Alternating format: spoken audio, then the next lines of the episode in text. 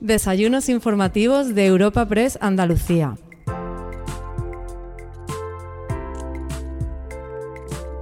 Te presentamos una nueva entrega de los desayunos informativos de Europa Press Andalucía. En esta ocasión tenemos el placer de recibir en nuestros encuentros a Jesús Aguirre, consejero de Salud y Familias de la Junta de Andalucía.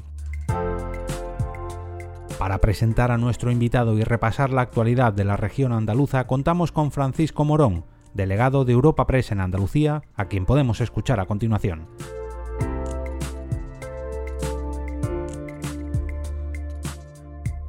Hola, buenos días.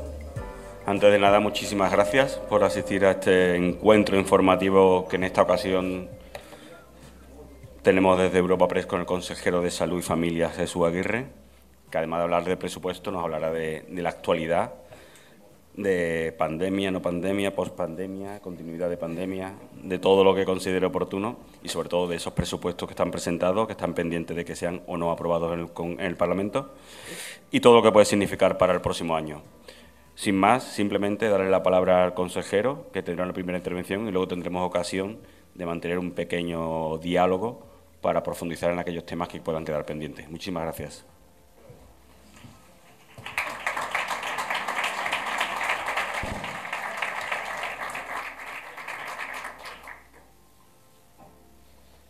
Bueno, buenos días, buenos días a todos.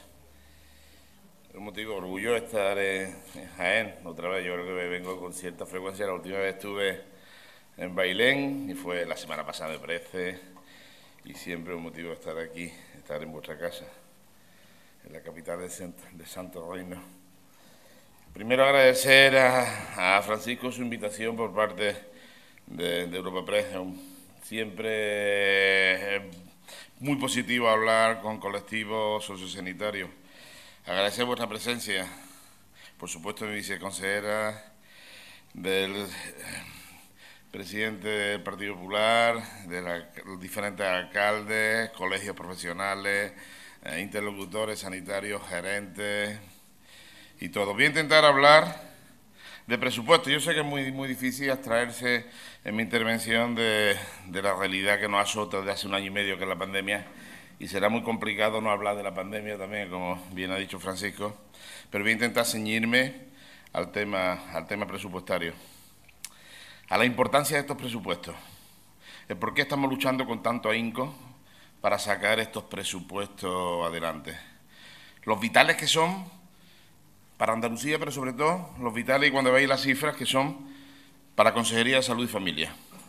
La importancia que tienen y por eso que estemos eh, por todos lados, todos los consejeros dando conferencias, hablando, eh, quizás como no lo hemos hecho nunca, de los presupuestos generales de la Junta de Andalucía para el año 2022.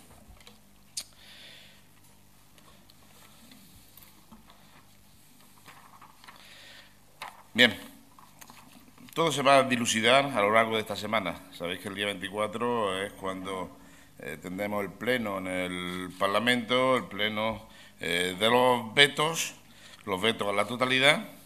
El que estén puestos los vetos a la totalidad no significa que en un momento determinado esos votos, esos vetos no decaigan y empecemos a tener el debate a nivel de enmienda. En el momento que, que decaigan, si decaen los vetos a la totalidad, pasamos al debate de enmiendas y se hacen los cambios oportunos dentro de los presupuestos para adecuarse y conseguir el máximo de votos en cada una una de las enmiendas. Esperemos que así sea y que los vetos pues decaigan o no saquen una mayoría suficiente para que decaigan los presupuestos y así poder entrar en un debate serio referente a, a las enmiendas.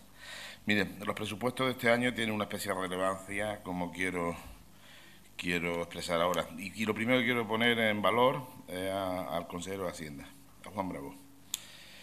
Eh, la lucha, el trabajo, los meses que le cuesta hacer un presupuesto. Este es el quinto presupuesto. ¿eh? Cuando llegamos hicimos un presupuesto de finalización que no había del año 2018, hicimos el del 2019, del 20, del 21 y este del 22. Él ha sido su empeño como consejero de Hacienda su magnífico trabajo es lo que hace que nos lleve a tener a mi presupuesto. Lo fácil hubiera sido prorrogamos o no sé cuánto. Sin embargo, él y todo el Consejo de Gobierno hemos visto la importancia que es sacar este presupuesto para adelante, como después intentaré explicar. Porque pues son los presupuestos de la recuperación, recuperación social, económica y sobre todo tras, tras, los cambios económicos y sociales que nos ha provocado esta terrible pandemia del COVID, tanto en familias como en puestos de trabajo. Pero si me permite, me voy a centrar en la importancia de estos presupuestos para la sanidad pública. Voy a hacer la parte de presupuestaria a nivel de sanidad. Es una gran apuesta, una gran apuesta los presupuestos 2022 para la sanidad pública andaluza. Nunca antes, nunca antes en la historia se había invertido tanto dinero o sea, tanto porcentaje dentro de lo que es la sanidad pública. El presupuesto para el 2022 asciende a 12.900 millones de euros representa un 29,4% del presupuesto total de la Junta Andalucía.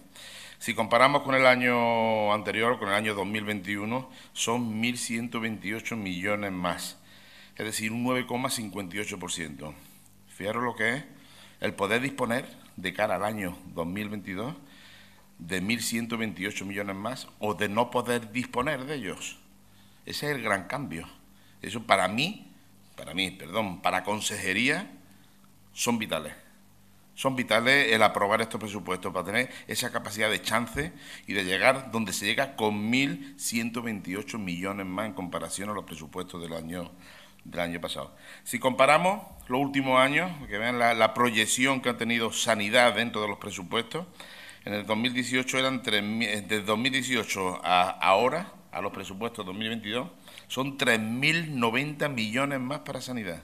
3.000 millones 3.000 millones más significa un aumento de un 31,5% en comparación a los presupuestos que había en el 2018. Fíjense lo expansivos que son los presupuestos. Significa, cuando llegamos nosotros, estábamos en el 6,1% del PIB, la, tarta del PIB, el 6,1% era para sanidad. Con estos presupuestos llegamos al 7,4% del PIB. Subimos 1,3 puntos en el PIB. Eso, mi agradecimiento a la Junta Andaluza, a, mi presidente y a todos los consejeros, porque la tarta es una. Si yo me llevo una parte más grande de la tarta, es que otras consejerías eh, se llevan una parte un poquito más pequeñita. Luego mi agradecimiento a que esa sensibilidad de todas las consejerías y del presidente de gobierno a apostar por la sanidad pública andaluza. El gasto, un punto que siempre hemos es el gasto habitante año. Eh, éramos los últimos de la fila cuando llegamos nosotros con 1.200 euros habitante año en el comparativo con el resto de las comunidades autónomas. Ahora estamos ya en la media, estamos en 1.524 euros habitante año. Significa que hemos subido en 312 euros habitante año lo que, sea, lo que se invierte en sanidad en la Junta de Andalucía. El presupuesto, y dentro ya de ese presupuesto que grande que he dicho, hemos aumentado mucho la parte alícuota de atención primaria. Es la apuesta eh, fuerte hacia el continente contenido dentro de, la, de lo que es la atención primaria. Subimos un 36,5% de todo el presupuesto va para atención primaria y un 63,5% va para atención hospitalaria, lo que supone una apuesta firme hacia la atención primaria. Eh, todo ello se puede afirmar que los presupuestos brindan, blindan de una forma eh, muy importante la sanidad pública, universal y de calidad, y ese es nuestro modelo. En estos presupuestos hay una gran vocación social en conjunto, ya que entre educación, sanidad y política social supone el 60,6% de todo el presupuesto del año 2023. Si le sumamos universidades, nos vamos ya al 64,9, al 65% de todo el presupuesto. Eh, en los presupuestos estos eh, trabajamos mucho en la estabilidad, es decir, lo que es eh, empleo.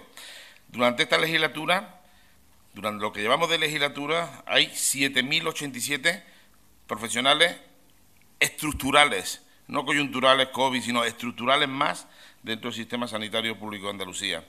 En determinado, momento de la pandemia hemos llegado a los 120.000 trabajadores dentro de lo que es la consejería.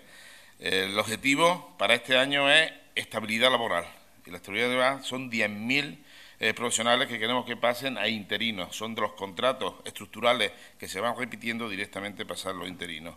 Les recuerdo que durante el periodo 2010-2018 los dos periodos anteriores, según el informe del Tribunal de Cuentas, en Andalucía se perdieron 7.773 puestos de trabajo.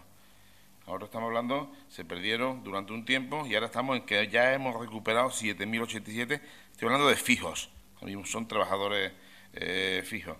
El Gobierno, la idea nuestra siempre es crear, mantener empleo en la sanidad, en la sanidad pública y darle las mejores condiciones es la forma de mantener lo que es la estabilidad del personal y evitar la fuga de bata blanca. Mejores contratos, mejores contratos fijos eh, más largo plazo y, mejores retribuciones. son, esa es la esencia. Nuestra apuesta por el empleo en esta legislatura eh, haya que entre uno y ahora mismo 12.213 trabajadores más que son titulares de su plaza. Es decir, hemos resuelto la OPE, los concursos traslados, y hay 12.000 trabajadores que ya son eh, están en su plaza, que antes estaban o de interino vacante, interino sustitutos, contratados, ¿eh? la estabilidad que intentamos buscar. Uno de cada dos trabajadores, uno de cada dos trabajadores del Servicio Andaluz de Salud ahora mismo tiene su plaza en propiedad. Estamos inmersos en la integración de las agencias públicas, que también vienen cuantificados dentro de lo que son los propios eh, presupuestos. Esa doble situación que había laboral, estatutario, eh, de, solamente en Andalucía, en ninguna comunidad autónoma existe esas agencias públicas, esas entes instrumentales la agencia pública como Alto Guadalquivir o como Bajo Guadalquivir, Poniente, eh, EP 061, eh, Costa del Sol. Esa agencia pública eh, se integra, la integraremos, ya están hablando con los sindicatos, la integraremos antes de que acabe este año y haremos un nuevo mapa sanitario de, de Andalucía. Era una necesidad, era una obligación y previo va a haber una OPE de estabilización de los trabajadores de la agencia pública previa a su integración. En este presupuesto van 74,8 millones que se culmina lo iniciado en el año 2020 para intentar la equiparación salarial de los trabajadores del sistema sanitario público de Andalucía a la media del resto de las comunidades autónomas, mediante el incremento de las guardias, las noches, festivos y la extensión del complemento de exclusividad estos incrementos tienen por finalidad alcanzar la retribución media a nivel nacional. En los presupuestos de 2022 se destinan 5.685 millones de euros a gasto del personal. Supone casi la mitad de todo el presupuesto se lo lleva capítulo 1, se lo lleva eh, personal. Pero fíjese, los gastos de personal, si comparamos eh, los del año 2018 a 2022, suponen 1.280 millones más en gastos de personal. Una subida en, esta, en lo que llevamos de legislatura de un 29% en gasto de personal. Además, estos presupuestos, igual que hicimos el año pasado, lleva una partida de 246 millones de euros para contrataciones en caso de refuerzos COVID. Es decir, no sabemos la evolución de la pandemia, no tenemos todas las cartas en la mano, ni mucho menos, y no sabemos lo que nos llegará. Entonces hemos tenido que va en los presupuestos un colchón para posible aumento de contratación o necesidades que vengan específicas como según la evolución que tenga la pandemia. En los presupuestos se garantiza la inversión sanitaria y la transformación de la eh, digital de la sanidad andaluza. Eh, llevan una inversión sanitaria de 435 millones de euros. Eh, supone invertir 307 millones, estamos hablando de infraestructura, más que en el año 2018. Pero tenemos perspectivas sobre el significado de estas cifras. debemos comparar con la anterior legislatura. Para que se haga una idea, en la, legislatura anterior, 2015-2018, fueron 303 millones eh, nuevas construcciones eh, y reformas de instalaciones. En esta, en lo que llevamos son 1.090 millones lo que llevamos. Y basta para ir a los hospitales, ver la obra que tenemos en los hospitales, en los centros de salud, toda la inversión en infraestructura que estamos haciendo, basta para hacer un paseo por los hospitales o los centros de salud de, Jaén y ver cómo estamos o cómo estamos ahora mismo en inversión de infraestructura.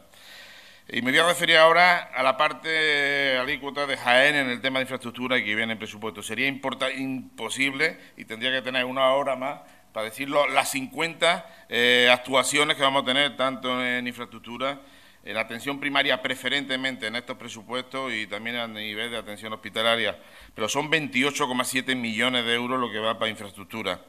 Eh, por destacar, el Centro de Salud de Mancha Real y Alcalá la Real y, el inicio del nuevo centro de Belén, la reforma del centro antiguo de Bailén, Entonces va a quedar un, centro de urgencia avanzada magnífico, que estuvimos viendo con su alcalde el otro día, y Huesa, igual en Huesa, y la finalización de la planta o sótano de consulta, la segunda fase de la obra de urgencia del Centro de Salud de Baeza, obra de remodelación del antiguo hospital de Andújar, actuaciones por importe de 3,7 millones de euros en la mejora de infraestructura sanitaria en la parte de Alto, de Alto Guadalquivir, eh, también contempla diversas actuaciones en el Hospital de San Agustín, en la unidad de mama del Hospital de San Juan de la Cruz y para la apertura completa y la, apertura completa de Chare de Casola, ahí vienen presupuestados este año, este año que viene. También contempla avances tecnológicos importantísimos, eh, el búnker para PEC-TAC, que esperemos que a lo largo de este año 2022 sea una realidad en Jaén y no tengamos que derivar pacientes para diagnóstico o seguimiento oncológico a otras provincias. O el robot Da Vinci, que ya está también presupuestado para ponerlo en marcha a lo largo de este año 2022, eh, junto con Huelva, me parece son las dos únicas provincias que aún no lo tienen instalado. Bien, y como sabe voy a hablar un poquito de la ciudad sanitaria, de la ciudad sanitaria que es el gran proyecto que tenemos a nivel de Jaén. Un proyecto de envergadura. Eh, lamentablemente, como todos sabéis, lleva muchos años hablando de la ciudad sanitaria. Eh, como yo digo, no, encontramos ni siquiera papeles. Algunas veces no encontramos papeles y no había ladrillo. Esta vez ni papeles ni ladrillo. Era 20 años hablando de ciudad sanitaria y no había nada. Era eh, mucho humo. Humo eh, luego partíamos de un menos 100, no es que partiéramos de nada, bueno, en otros sitios eh, hemos partido de un anteproyecto, un proyecto aquí no hemos partido absolutamente nada, de 20 años hablando de ciudad sanitaria, de muchas promesas, mucha voluntad, pero nunca ha habido una voluntad clara para hacerla. ¿Y qué hemos hecho hasta ahora a nivel de ciudad sanitaria? Primero ya tenemos los terrenos básicos. Y de aquí mi agradecimiento, ¿eh? mi agradecimiento a la Diputación, mi agradecimiento al Ayuntamiento eh, de, de Jaén, porque los terrenos ahora mismo ya están eh, cedidos a patrimonio y ya podemos trabajar, trabajar sobre, sobre estos terrenos. Segundo, ya está el plan funcional hecho. 780 mm, camas, 50 UCI, cómo va ahí, todo eso, y muchas gracias. Algunos de los que he visto aquí han trabajado activamente en el plan funcional. Fue quizás eh, el primer empujón que le dimos de las primeras veces que vine antes de la pandemia a Jaén era formar un grupo de trabajo para el plan funcional de la ciudad sanitaria eh, de Jaén. Mi agradecimiento a, todos ellos, algunos están aquí presentes. Ya está la aprobación inicial para la construcción eh, y además sin tener que modificar el plan general de ordenación urbana, que es lo que nos preocupaba, que eso no, no atrasara todo nuestro proyecto. No, no hay que moverlo, no hay que cambiarlo y perfectamente podemos tener ya las actuaciones. Estamos ya en cata arqueológica a través de la Consejería de, Cultura y ya vienen partidas en los presupuestos 2022 que se van a ejecutar directamente ya, empezando a darle el embrión de lo que va a ser la ciudad sanitaria. Fíjese, lo primero que vamos a hacer, y con un presupuesto de 500.000 euros, es la lavandería, que se iba a hacer en el hospital regional, no, ya lo ponemos ya dentro de lo que es el espacio de ciudad sanitaria, se va a construir a lo largo de este año que viene.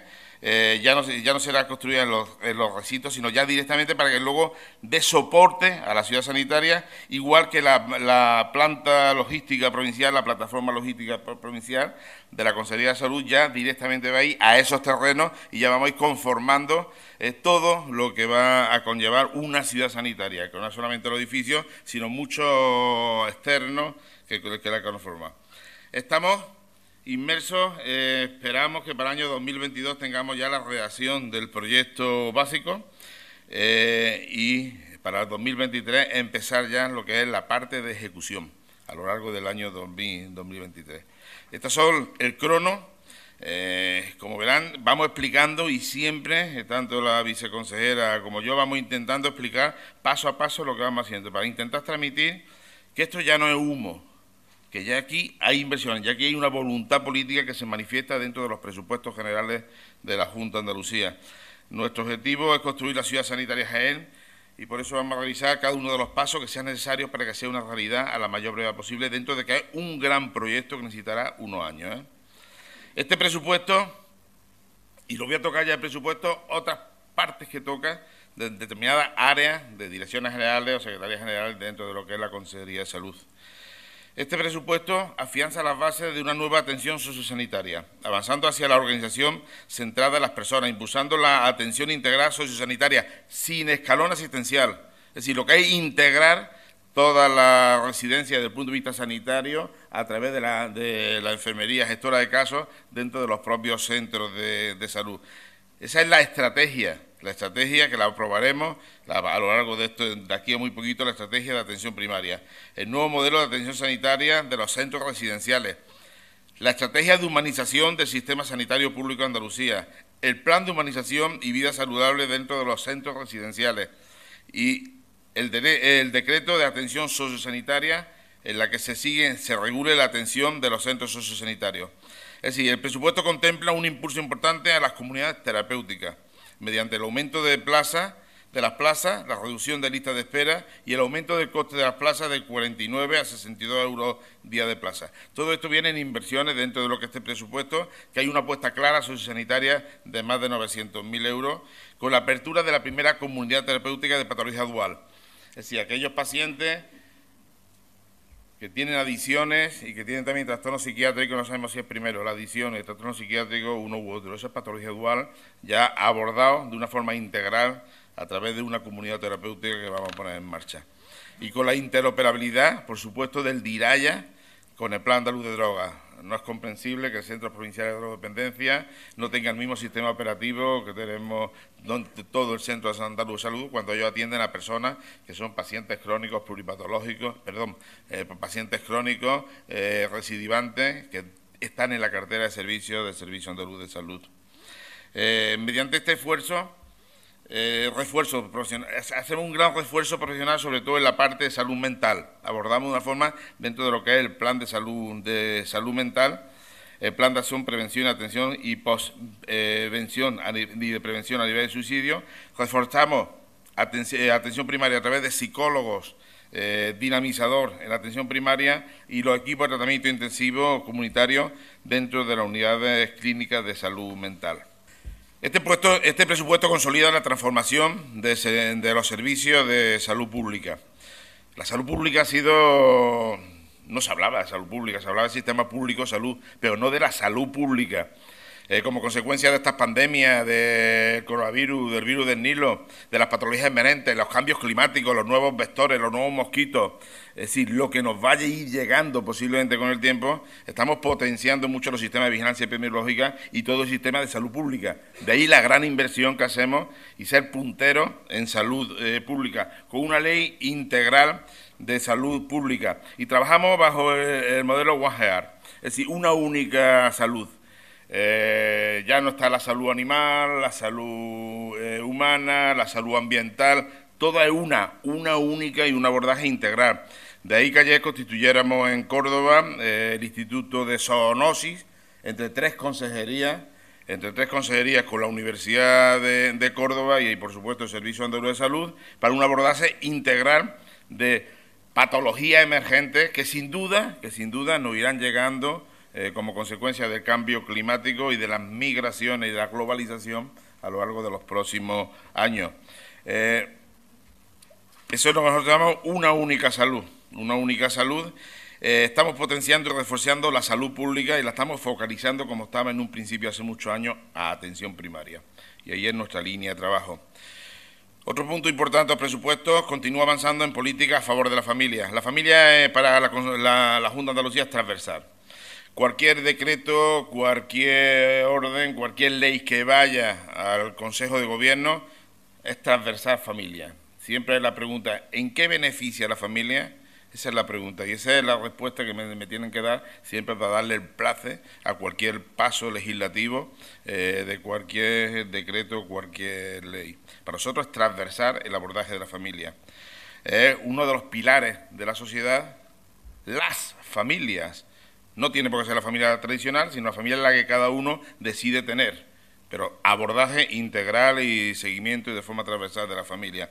Ahí estamos trabajando en el Plan de Familia Andalucía y, por supuesto, después del plan aprobaremos la Ley de Familia Andalucía y la Ley de Atención Temprana. Para nosotros la atención temprana es el quinto pilar de bienestar el abordaje de los niños eh, con problemas sensoriales, físicos, psíquicos desde el principio para la máxima estimulación, eh, para intentar eh, llegar al máximo de su poder a los seis años y su seguimiento posterior es básico, tanto el diagnóstico como el abordaje a través de la atención temprana.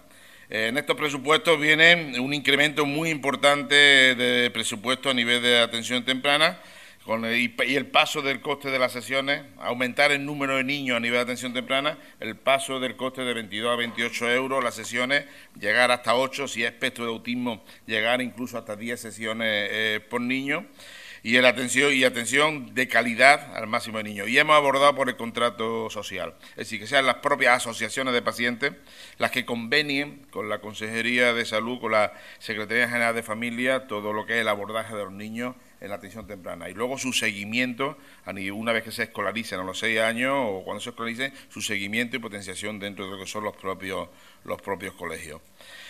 Apostamos en estos presupuestos de forma decidida por la I más D en sanidad, en sanidad, es decir, lo que es investigación, lo que es desarrollo y lo que es innovación, con un aumento de un 9% de fondos propios de la Junta en I más D eh, pero este programa multiplica por cuatro las inversiones realizadas por la Junta, ya que además en este nivel estamos trabajando mucho con fondos europeos y con fondos sociales europeos. Estamos hablando de, por un lado, 100 millones de euros y por otro lado, 17 millones de euros. Es decir, presupuesto alto país más de maíz.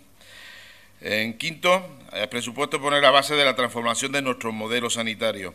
Eh, no queremos volver al modelo que había antes, ni mucho menos, lo que queremos asentar y, darle potenciar el modelo sanitario, el nuevo modelo sanitario. Es la transformación sanitaria andaluz, estamos, que estamos convencidos de avanzarlo de forma muy definitiva. Es un modelo de sanitario que es el que ya hemos puesto en marcha de una sanidad integral eh, y una sanidad, por supuesto, con una H muy grande. Cualquier obra que se haga en cualquier sitio tiene que ir con una H, H de humanización. H de humanización y es una de las peticiones que hacemos y es una de las cosas que miramos con lupa ante cualquier actuación que haga la, que la Consejería de Salud. Queremos un modelo donde la sanidad asistencial, la sanidad preventiva, la salud pública, la asistencia sociosanitaria, la asistencia escolar, todo vaya integrado dentro de One de una única salud, dentro de lo que llamamos una única salud, sistema sanitario único, con la, ah, y con la integración sociosanitaria y, por supuesto, una atención primaria que no es la puerta de entrada del sistema, es el eje vertebrador, es que tiene que vertebrar hacia dónde va el paciente y el seguimiento integral del paciente a través de la atención primaria.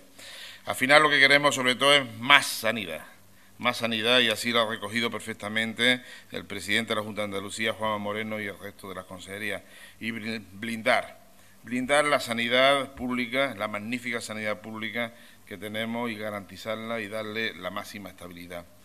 Eh, por fin es una prioridad la sanidad para, para Andalucía y las voluntades, por mucho que uno quiera decir, las voluntades se marcan siempre en los presupuestos generales, es decir, la voluntad política, lo demás es humo. Al final ha quedado, se ha pintado, se ha escrito, se ha puesto, eso, al final la voluntad se ve clara a nivel de, desde el punto de vista presupuestario. De ahí la petición que haga continua a los diputados de los diferentes grupos parlamentarios para apoyar estos presupuestos. No apoyar los presupuestos supondrá un palo muy grande para el sistema sanitario público de Andalucía. Es decir no a esos 12.900 millones de euros de la sanidad pública, es decir no a la estabilidad eh, eh, presupuestaria, es decir no a la equiparación salarial tanto de todo el personal sanitario, es decir, no a las inversiones en infraestructura que tenemos previstas, esos 50 actos eh, o actuaciones a nivel de, Jaén. Sinceramente, de verdad, yo espero que digan que no y en ese tema estamos, estamos trabajando.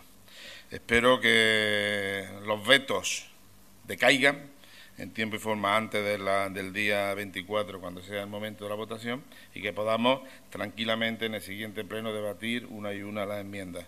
Capacidad de admitir enmiendas, se nota que la hemos tenido desde el primer año, todos los años.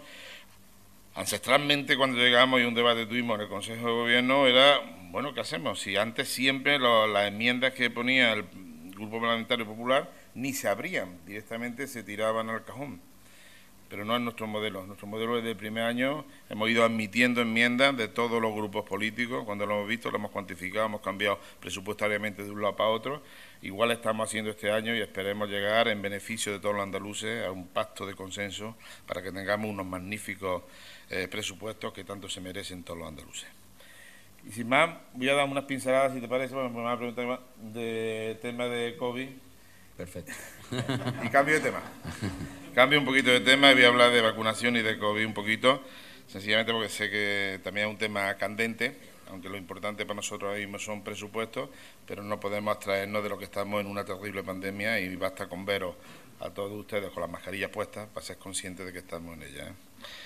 Eh, hoy voy a dar una serie, voy a dar las cifras, luego saldrán al mediodía las cifras de hospitalización. Estamos en 206 pacientes hospitalizados. 206 parece mucho, pero fíjense que, el día en febrero estábamos a 4.700. Así que todo depende de la relatividad con que lo veamos.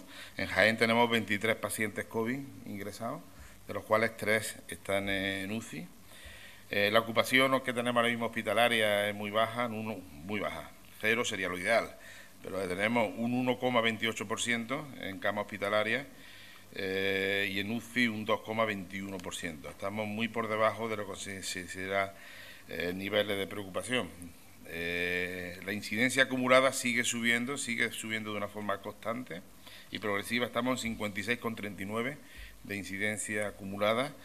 España está a 96,12 y Jaén está a 64,11. Y va a seguir subiendo, porque la incidencia acumulada a 7 días la tenemos a 30,8 Significa que si sumamos sabemos que iremos a 60, 61, iremos subiendo, dentro que no hay una correlación entre incidencia acumulada y presión hospitalaria. Es un tema que hay que variar, por eso le hemos pedido que cambien los parámetros dentro de lo que es el semáforo, cosa que hicimos ya en Andalucía dentro de nuestros niveles, lo cambiamos y metimos otra serie de parámetros como vacunación, etcétera, etcétera, para quitarle presión a la incidencia acumulada. Al estar muchísima gente vacunada, eh, se infectan, pero no tienen una repercusión clínica tan tórpida como antes de la, de la vacunación. Por eso puede haber mucha más incidencia acumulada y menos presión eh, hospitalaria. Eh, hoy vamos a confirmar una cifra muy alta de positivos, 737 positivos, una cifra muy alta, se nota que vamos subiendo paulatinamente el número de positivos, sin embargo fallecidos cero, un día que tenemos cero fallecidos siempre es positivo. Jaén mm, son 59 positivos los que dio ayer y cero. Y la incidencia, como siempre, la franja que me da más incidencia acumulada es la franja de 30 a 45. Esto es una relación directa entre vacunación. Es decir, 30 a 45 es la franja donde tengo menos vacunación. El de 30 a 45, para que se hagan una idea, la vacunación en 30 es del 80,6%, mientras que eh, Andalucía está en el 91,2% de vacunación, la franja esa está en el 80%. Es decir, tiene 10 puntos menos de voluntad de vacunación que el resto de la franja. Y eso pues, posiblemente sea una de las causas de que tengamos ahí pues, un, punto importante de incidencia acumulada. Eh, solamente comentaros, eh, la vacunación de gripe va muy bien, ya llegamos a 1.200.000 en número de vacunados a nivel de, gripe, la incidencia acumulada, perdón, la, vacunación en, en población diana, como he dicho, es un 91,3 en Jaén 1,22,4, es decir, un 1,1 un punto por encima que el resto de la media de, de, Andalucía está Jaén, y eso es el magnífico trabajo hecho por atención primaria, eh, las grandes campañas de vacunación y las que seguimos ahora a nivel de, vacunación. Eh, como siempre, no puedo terminar sin pedir prudencia muchísima prudencia, vacunarse a los que no lo hayan hecho, yo creo que aquí todos estaremos eh, vacunados. Eh, el proceso de vacunación vamos a seguir, vamos a aumentarlo. Ahora mismo estamos inmersos en lo que es la tercera, la tercera dosis. Eh, en total de tercera dosis tenemos ya puesto en Andalucía 663.000 tercera dosis. A partir del domingo, perdón, a partir del lunes haremos un llamamiento a vacunación a tercera dosis al personal sanitario y sociosanitario y lo haremos eh, de forma gradual, de más edad a menos edad, eh, a través de cita previa, a través de cita y empezaremos ya a vacunar la franja de 60 a 69, mejor, de 69 para 60, y el personal sanitario y sociosanitario. Eso, como ustedes saben, y lo dije, fue una exigencia de Andalucía que llevé primero al Consejo Interterritorial hace 10 días, eh, luego lo, llevé a la, lo llevamos a la, Comisión de, a, la Comisión de Salud Pública antes de ayer, tampoco salió, y ayer, según dijo el presidente de Gobierno, salió la ponencia de vacunas de una forma muy anómala porque de la ponencia de vacunas tenía que ir al Consejo Interterritorial, que es donde se aprueba. Luego, eh, no era el momento para que él anunciara algo que estábamos en debate y que no estaba aprobado por el Consejo Interterritorial. De otra forma, como es una petición de Andalucía desde hace ya eh, varios días, pues bienvenido sea y empezamos a vacunar a partir del lunes que viene a las franjas de 60 a 70 años empezamos a vacunar personal sanitario y sociosanitario.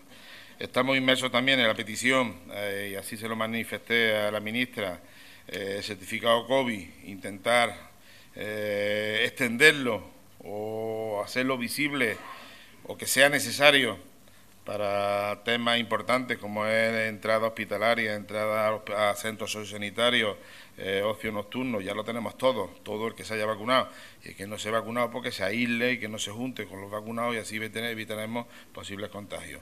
Es un tema que está en debate eh, ayer cambió la ministra su parecer en el, consejo, en el último Consejo Interterritorial, dijo que el Tribunal eh, Supremo eh, no lo permitía y, ella dijo que sí lo permitía y que son las comunidades autónomas que tengamos que pedirlo.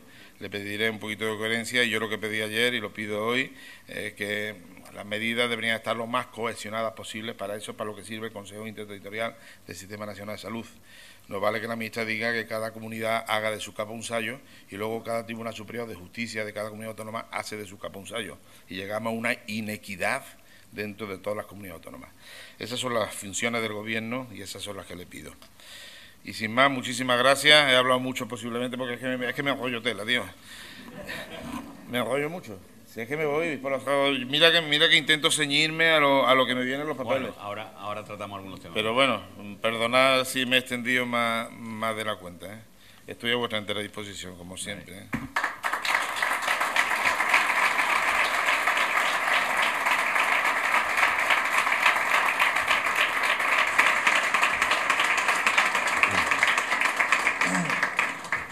Bueno, ha hablado de todos los temas que teníamos pendientes, pero sí que es cierto que podemos empezar por un tema de actualidad que es, eh, tenemos la huelga del metal, no ha habido acuerdo, eh, siguen los piquetes, siguen esos cortes de carretera de tráfico. Ayer el hospital de la línea lo sufrió de manera directa.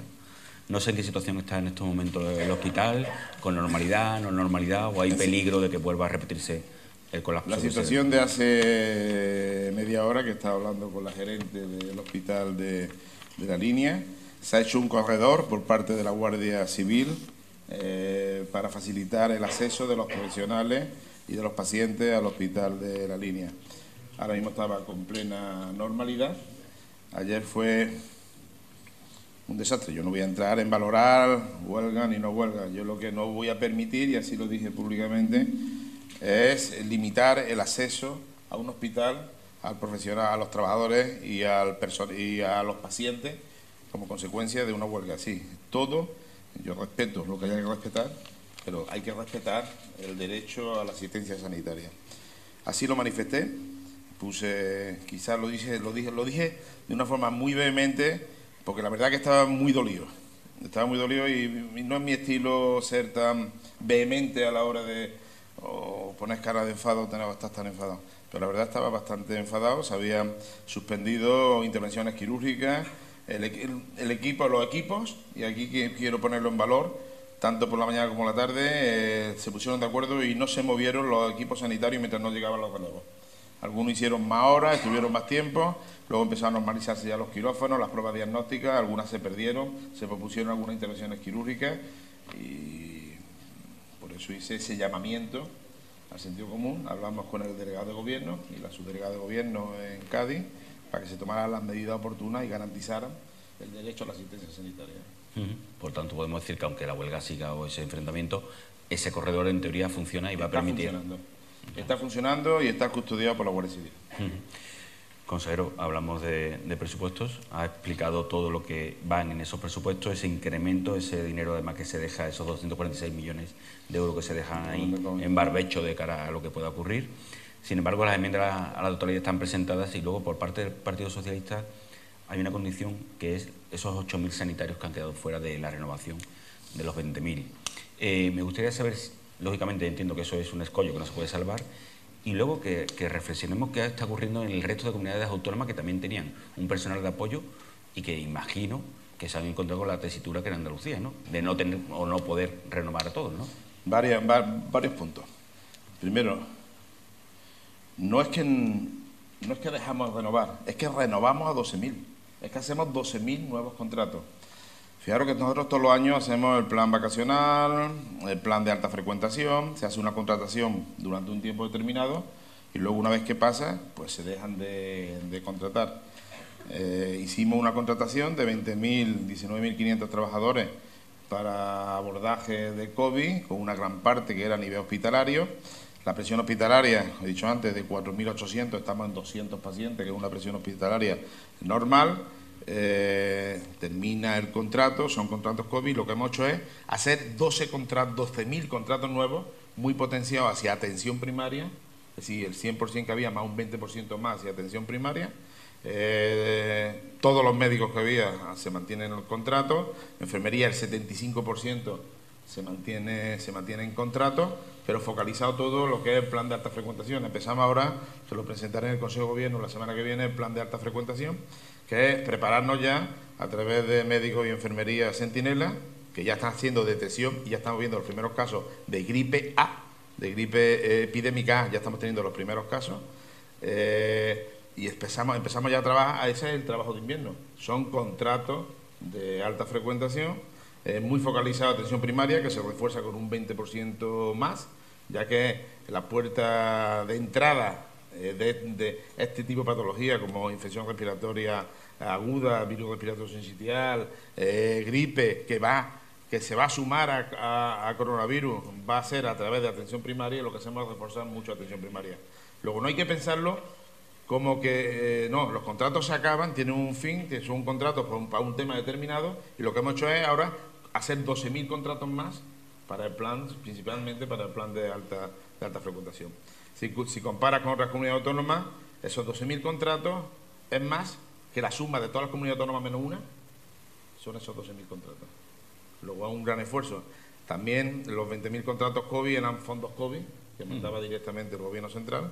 Esos fondos COVID no llegan ya del Gobierno Central y es a pulmón por parte de la Consejería a través del capítulo 1 como se hacen esos 12.000 contratos. Igual que hacemos todos los años con los contratos de alta frecuentación o con el plan vacacional.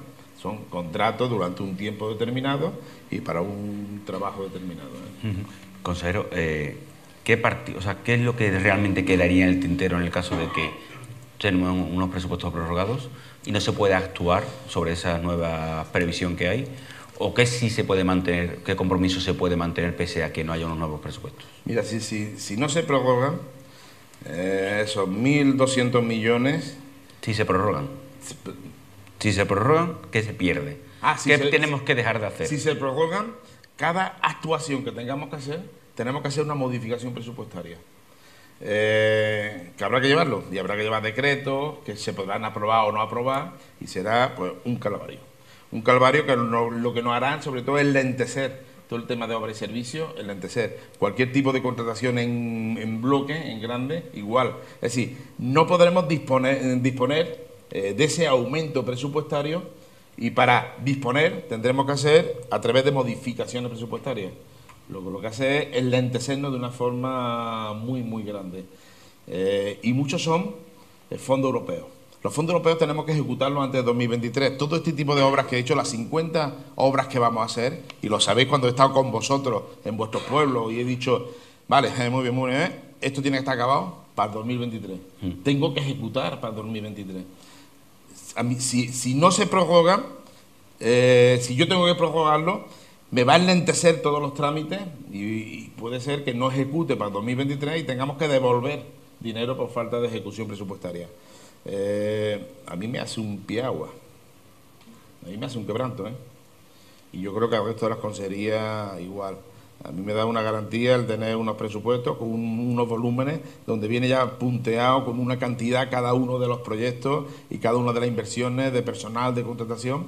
eh, me da esa garantía de poder actuar a partir del 1 de enero de una forma tranquila y poder gastar sin tener que hacer eh, trámites que lo único que haría es lentecerme cualquier actividad por parte de esta consejería.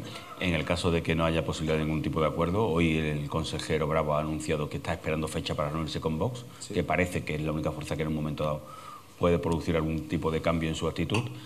En el caso de que el día 24 los presupuestos sean devueltos al Consejo de Gobierno por el Parlamento, ¿usted es partidario de, ante esa incapacidad que le puede dar el hecho de no tener unos nuevos presupuestos, convocar elecciones para empezar una nueva legislatura o entiende que pueden aguantar con esa prórroga? Ante todos los inconvenientes que usted ha dicho que significa, claro. Yo no soy nadie, el presidente es el que tiene capacidad. No, pero su sensación, digo. Eh, no, eh, eh, se pueden prorrogar, nos va a dar muchísimo más trabajo, no hay ningún por qué adelantar elecciones, ni mucho menos. dependerá de la capacidad de chance a nivel de sacar los decretos que tengamos dentro del Parlamento si echan para atrás los presupuestos y ahora empiezan a, no aprobar ningún decreto, va a ser muy difícil que podamos ejecutar. Mm, vamos a estar, necesitamos algo de instrumentos, si no nos dan instrumentos, ¿cómo vamos a ejecutar? Hombre, eh, la idea del Consejo de Gobierno y la idea del presidente hasta ahora es eh, acabar la legislatura y para noviembre tener, tener elecciones, elecciones autonómicas. Esa es la idea que tenemos. Y en esas líneas en las que estamos trabajando. ¿eh? ¿Cómo lo ve? ¿Es positivo usted o no? ¿Quién? De cara a, los cambios de actitud por parte de algunos de los grupos parlamentarios. A la hora, yo espero que sí, espero que sí. Eh, hemos no cedido, porque esto no es un tema de ceder esto hemos negociado varios, muchísimas de las propuestas que ha presentado vos, que ha pasado, presentado de Andalucía o que ha presentado el Partido Socialista, son sanitarias y las hemos negociado dentro de mi gabinete para darle eh, el máximo respaldo a esa enmienda o a esa propuesta que hacían. Eh, hemos intentado el máximo. ¿eh?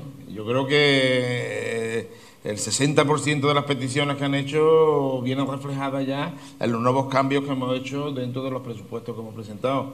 Llevamos negociando muchísimo tiempo. Eh, yo creo que, que hay que tener una voluntad política, una voluntad política. Desde el punto de vista de presupuestos, creo que ellos son conscientes también de la docilidad, lo dócil que es este gobierno a la hora de, negociarlo en beneficio de los andaluces. Yo creo que aquí habría unos grandes perjudicados, ¿eh? que Andalucía. Tenemos que hablar del certificado COVID. Eh, es verdad que usted ha hecho referencia a, esa, a esas contradicciones que se ha podido ver a nivel nacional y que muchas comunidades autónomas lo que están reclamando es una unidad de criterio, un criterio único para toda la comunidad autónoma, o sea, para todas las comunidades autónomas y sobre todo para todo el territorio, para ver cómo actuar. Pero usted deslizó ayer también la necesidad de que el Tribunal Superior de Justicia se pronunciara. ¿Han hecho alguna consulta al Tribunal Superior de Justicia? Hicimos consulta previa. Eh, pidiendo para pedir certificado COVID a nivel de ocio nocturno, eso fue hace unos meses y nos dijeron que, no, directamente nos dijeron que, no cabía, que limitaba el derecho, Bien, en este, aquí lo que nos falta, además, aquí estamos parcheando, y se lo digo y lo, he dicho 20.000 veces. Eh, hemos estado un año y medio con un decreto de alarma. Y el legislativo el legislativo a nivel de Madrid no ha, no ha sacado, como lo hemos pedido por activa por pasiva, un cambio en la ley de salud pública, un cambio en la ley general de sanidad, un cambio con una ley de pandemia, algo que nos diera instrumento a las comunidades autónomas y no fuera cada una, fuéramos a, a nuestro libre. Si hubiera una ley clara, los tribunales superiores de justicia la aplicarían de una forma clara no haber una ley clara referente a medidas como el aislamiento domiciliario, el cierre perimetral, el certificado, como no hay una ley clara, cada Tribunal Superior de Justicia hace su, su Aquí tenemos la, paradoja que cuando yo pedía algún cierre perimetral de un Tribunal de Justicia, según la provincia que fuera, el de Jaé, el de Granada me decía que no y el de Sevilla con los mismos papeles me decía que sí. Y eran los dos jueces, las dos salas. Una sala me decía que sí, otra que no. Es decir, eh, eso te quedaba. Pero claro, no le he hecho yo la culpa, ni mucho menos a los jueces. El juez intenta aplicar la ley. Si la ley no es clara, si no hay una ley clara de pandemia, una ley de salud pública donde diga claramente lo que hay que hacer ante un estado de pandemia por parte de la comunidad autónoma, es normal que cada uno haga de su capa un sallo. Eh, lo que le pido al Ministerio, nosotros eh, posiblemente vamos a pedir, vamos a hacer otra vez los trámites de petición al Tribunal Superior de Justicia que nos autorice el, pasaporte, bueno, el certificado COVID de vacunación, como mínimo para centros sanitarios o sanitarios, como forma de garantizar hacia los, hacia los pacientes o las personas mayores eh, no contagio de COVID, intentaremos pedirlo. Pero lo único que le pedimos al Ministerio es que para que cada comunidad autónoma estemos dando saltos de un lado para otro, intentar coordinarlo y esa es la misión del Ministerio. Sí, pero el Ministerio ha dejado claro, la ministra en este caso ha dejado claro que no, que entiende que haya, que hay herramientas jurídicas para que cada comunidad eh, autónoma actúe de una manera.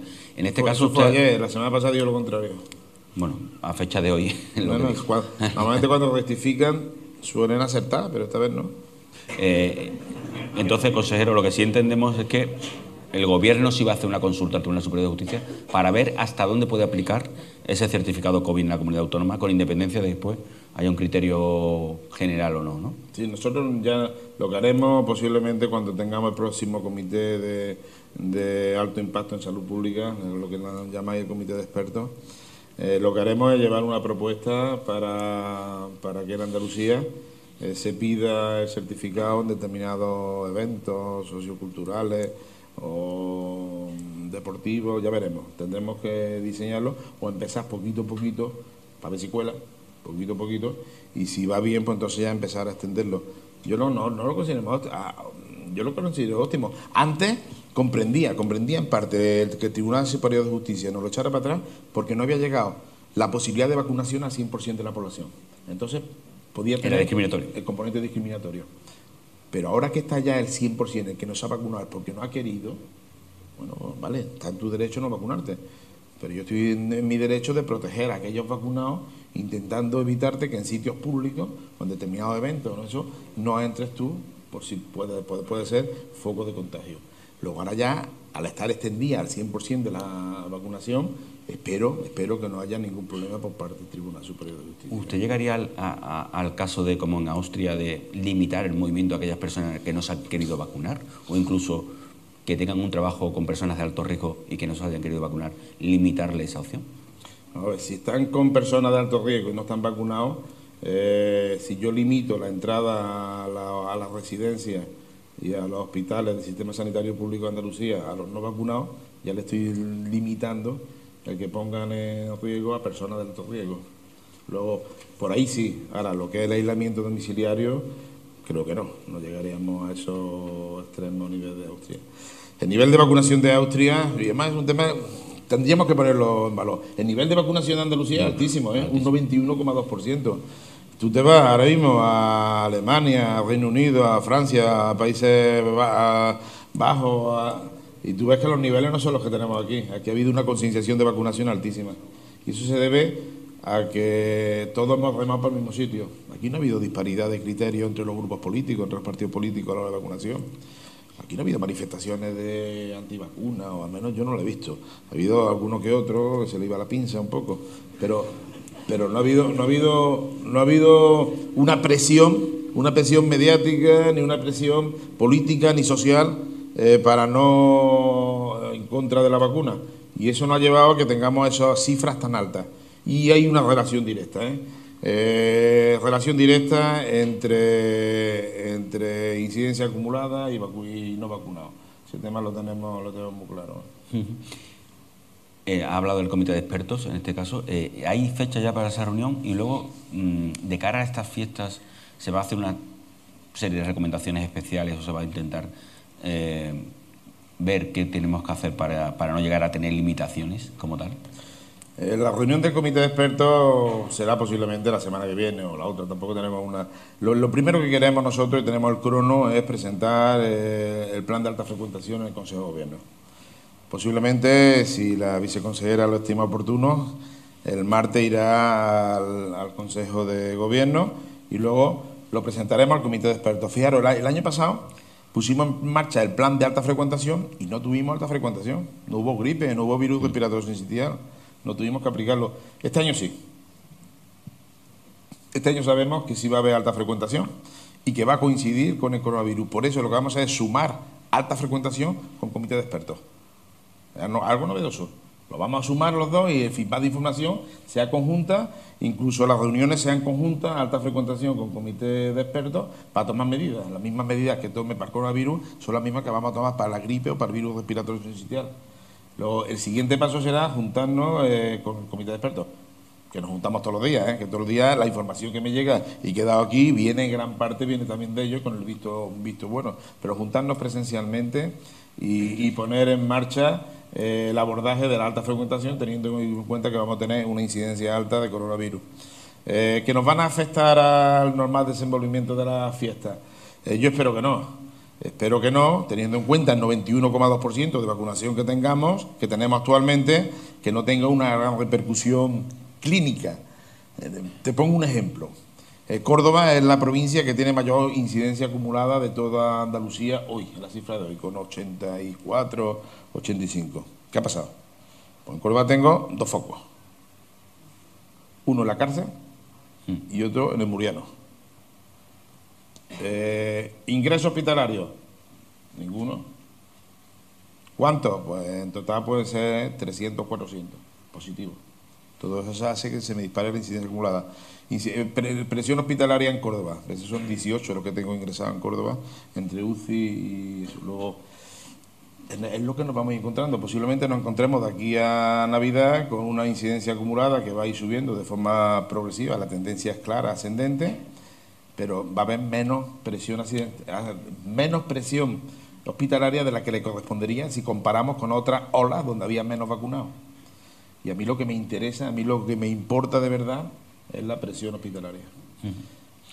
Luego tendremos posiblemente unas navidades donde las condiciones higiénico-sanitarias que estamos manteniendo ahora tendremos que seguir manteniéndolas. La ventilación será importantísima, ya que vamos a tener mucha actividad dentro, no en la calle, sino dentro, y dentro la capacidad de contagio es muchísimo mayor que a nivel de la calle, eh, pero esperemos tener unas navidades lo más tranquilas posible pero como yo digo, a Dios rogando y con el mazo dando, ¿eh? y vigilando a través del sistema de vigilancia epidemiológica, eh, controles diarios, eh, mi equipo estará alerta, como siempre llevamos dos años, al 100%, y si hay que tomar medidas se tomarán en tiempo y forma. Pero ahora mismo mm, llamo a tranquilidad hasta que veamos la evolución que tiene. Consejero, eh, ayer el presidente, como usted dice, eh, anunció o, especificó esa, tercera dosis para, mayores de 60 hasta 69 años y sobre todo las personas que están trabajando en el mundo sanitario. ¿no? Eh, ¿Entiende usted que llegará un momento en el que se vaya ampliando esa franja de edad para ir aplicando esa tercera dosis? Entendemos que lo normal es que a partir de ahora veamos esa tercera dosis y en otros años lo que haya es una vacuna al COVID como la vacuna antigripe. Eh, la, evolución, la evolución acabaremos todos puestas con la tercera dosis. Eh, la población infantil de 0 a 12 años se pondrá sus dosis pertinentes y la evolución, y así lo hemos hablado, lo he hablado con SEO, SEO de diferentes laboratorios, eh, ya se está trabajando en vacunaciones de gripe para los próximos años con dos cepas A, dos cepas B, como es la que estamos poniendo, y una cepa de coronavirus. Es decir, mm, posiblemente llegaremos a integrarla dentro de lo que es el calendario de, vacunación de, la gripe y coronavirus y se hará en una única dosis. Esa es la evolución lógica. El virus ha venido para quedarse, eso no tengo duda. El virus convivirá con nosotros, igual que la cepa A, que es la pandémica, del 18, seguimos poniendo ahora mismo en las vacunas que estamos poniendo la gripe, seguimos poniendo eh, la 1H1, que son las cepas pandémicas del 18. Mm, ya no tiene la virulencia que tenía el 18, nos hemos ido acostumbrando, a través de generaciones hemos ido creando anticuerpos, tenemos ya una cierta inmunidad, pero seguimos vacunándonos de ella, pues igual pasará yo personalmente, esto es mirar porque esto es un aprendizaje continuo pero yo personalmente pienso que el virus ha, quedado, ha venido para quedarse y tendremos que irnos acostumbrando a vivir con él. Entonces, que tengamos un volumen de pacientes ingresados eh, por coronavirus, pues igual que cuando tengamos un volumen de pacientes ingresados eh, por neumonía, por neumococo, por virus respiratorio sincitial o por eh, cualquier... Sí, tendremos que ir normalizando un poquito el virus, pero por supuesto previa vacunación. ¿Lo de 0 a 12 años? ¿Eso cuándo cree usted que puede estar? El cálculo que tenemos es que sobre las mediados del mes de diciembre la Agencia Europea de Medicamentos, que yo creo que está tardando más de la cuenta, ¿eh?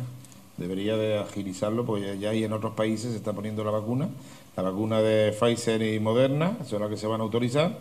Eh, ya se han hecho los estudios previos, de Pfizer lo ha estado haciendo en Andalucía, precisamente Pfizer, el niño recién nacido eh, lo ha estado haciendo en Andalucía, vienen ya con dosis individuales, no como antes, sino vienen ya dosis de una, una tercera parte de la que se ponen los adultos y en el momento que lleguen las vacunas infantiles eh, empezaremos a ponerlas.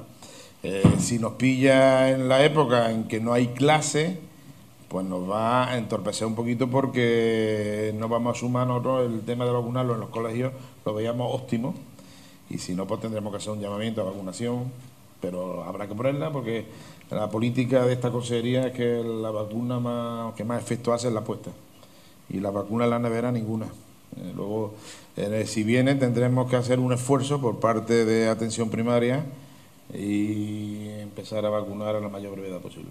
Pero usted cree que es lo más rentable. Yo creo que sí puede coincidir con, un periodo escolar, ¿no? bueno, si viene la primera quincena de diciembre, sí. Si viene la segunda quincena de diciembre, pues ya nos lo complica un poquito. Y ya no tenemos escuela hasta el día 10. Luego ya tenemos ahí un periodo que veremos ver cómo lo vamos armonizando. Eh, hemos hablado de la, pandemia, la, atención primaria. La atención primaria, usted ha dicho también el esfuerzo que se está haciendo, pero realmente parece que es eh, la preocupación mayor que se tiene en la sanidad pública andaluza en estos momentos. Bueno, yo creo que en general, la atención primaria en general. También ha habido esa, atención telemática ahí en medio, que había muchos pacientes que no quiere que se quede, que muchas veces eso parece que viene para quedarse. No sé cómo, cómo se puede convivir con todo eso y si realmente usted cree, que la atención telemática puede hacer que la atención primaria eh, se vea un poquito más aliviada, entre comillas. ¿no? Mira, varias cositas. Primero, la estrategia de atención primaria es una estrategia que teníamos planificada antes de la pandemia. Antes de la pandemia ya presentamos eh, la estrategia de atención primaria la semana de antes, lo que pasa luego vino en mes de marzo del año 2020 y bueno, lo que hemos estado es aplicando la estrategia de atención primaria. Sabemos perfectamente desde el punto de vista demográfico el déficit de médicos que vamos a tener a lo largo de los próximos años. Sabemos el potencial que tienen enfermería y sobre todo la enfermería de, de familiar comunitaria como especialidad y el potencial que tiene y la magnífica labor que está haciendo y que ha hecho no solamente a nivel de, los propios enfermeras eh, de, acogida en los centros de salud, sino también sociosanitario y a nivel también escolar. Eh, esa es la estrategia de atención primaria. La estrategia de atención primaria de Andalucía implementa también lo que son nuevas tecnologías. Eh, lo que es los call centers a través de, llamadas, lo que es la videollamada con los especialistas, lo que es la videoconferencia, lo que es el seguimiento de pacientes crónicos a través de nuevas tecnologías en hora determinada que está funcionando ya en todos los hospitales eh, regionales, es innovar o morir, es aplicar las técnicas de información y comunicación de salud a atención primaria. Lo hemos hecho de una forma quizás un poco más acelerada como consecuencia de la pandemia. La pandemia, y que estamos todavía en pandemia, la pandemia, eh, no, lo primero que hicimos es orientarnos a que no podíamos eh, llegar a un gran volumen de personas en salas de espera en centros de salud ni en hospitales porque era el, foco más principal que había de contagio y empezamos a utilizar lo que son nuevas tecnologías para abordar a todos estos pacientes. Eh, la estrategia de atención primaria de Andalucía la presentamos en, Las Palmas al Consejo Interterritorial y es la base de lo que está desarrollando a nivel de, nacional. Pero lo, daré con cifras, pero hace una semana nos llegó una carta a nivel europeo a Andalucía, eh, asumiendo la estrategia de atención primaria de Andalucía, para que nosotros, con un presupuesto de 8 millones que nos daba Europa, lancemos como modelo de atención primaria no a nuestras comunidades autónomas, sino a Europa el modelo andaluz. Es decir, que es un modelo muy bien trabajado, que puede tener un impacto importantísimo en Andalucía, en el resto de las comunidades autónomas y también a nivel europeo. ¿eh? Luego está muy trabajado y es, muy serio y está hecho partiendo eh, de la demografía sanitaria y de lo que es aplicar nuevas tecnologías y darle gran impulso a la atención primaria. Pues eso como el seguimiento también a domicilio, ¿no? de las enfermedades de los enfermos con domicilio, domicilio es un punto que trabajamos y nos encanta. Es decir, lo que es la hospitalización domiciliaria, la visita a domicilio, el, seguimiento, ¿no? seguimiento en domicilio, que lo estamos haciendo en la residencia. La integración de las 1.100 residencias en los centros de salud Es porque el domicilio de los 49.000 residentes son las residencias y el seguimiento lo hacemos directamente en domicilio, en residencia. Hemos hecho la hospitalización residencial que hemos tenido en la fase álgida de la pandemia. El, gran seguimiento que hemos hecho de, los pacientes o las personas con, con, COVID ha sido en su domicilio, a través de la propia atención primaria. Estamos hablando de cientos de miles de pacientes que hemos ido siguiendo en su domicilio a través del COVID. Es decir, eh, es llevar la sanidad, la que es la tecnología, a la cabecera del paciente. Ese venía también en nuestro modelo sanitario, lo estamos llevando y lo estamos intentando extender en paliativo, en paliativo, pero también queremos extenderlo en muchas más especialidades. Es decir, el domicilio es la casa del paciente, llevar al hospital. Mira, hicimos un, tema que, fue precioso en Málaga, ya lo hemos extendido a, a Córdoba y a otros hospitales, que son los trasplantes de médula ósea en domicilio. Ha sido un exitazo. Eh, el paciente se aísla en su eh, habitación, con su familia, su cuarto de baño, las comidas que le hace un familiar con él. En vez de en el hospital, se aísla, se le provoca la aplasia medular, se le pone, se le hace seguimiento y la evolución en comparativo ha sido mucho mejor que si se hace en el hospital. Eh, no significa que las políticas totales sean hospitalocentrífugas, pero que tenemos otra potencialidad que es llevar la asistencia sanitaria de calidad a la cabecera del paciente. Y ese es otro modelo, ese es otro modelo y otra línea de trabajo nuestra. ¿eh? Y mucho más humana, ¿eh? Se están, si el tratamiento es óptimo, el seguimiento es óptimo y estás bien seguido, yo prefiero estar en mi cama, ¿eh? En mi cama y en mi casa a estar en un hospital. Y, fíjate que estamos hablando de trasplante de médula. Y ha sido un exitazo. ¿eh? Consejero, nos ha, nos ha superado el tiempo solamente agradecerle la asistencia. Nos ha quedado claro el tema de los presupuestos, nos ha quedado claro que vamos a convivir con el COVID y que vamos a aprender todos a convivir con el COVID y también incluso las inversiones que tienen para la provincia de Jaén. Muchísimas gracias por su asistencia. Muchísimas gracias a ti y a todos vosotros.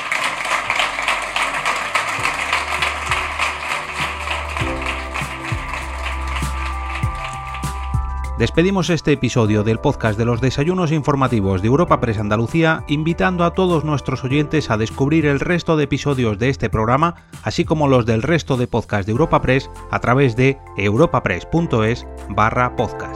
Recuerda que todos ellos están disponibles en las principales plataformas de podcasting.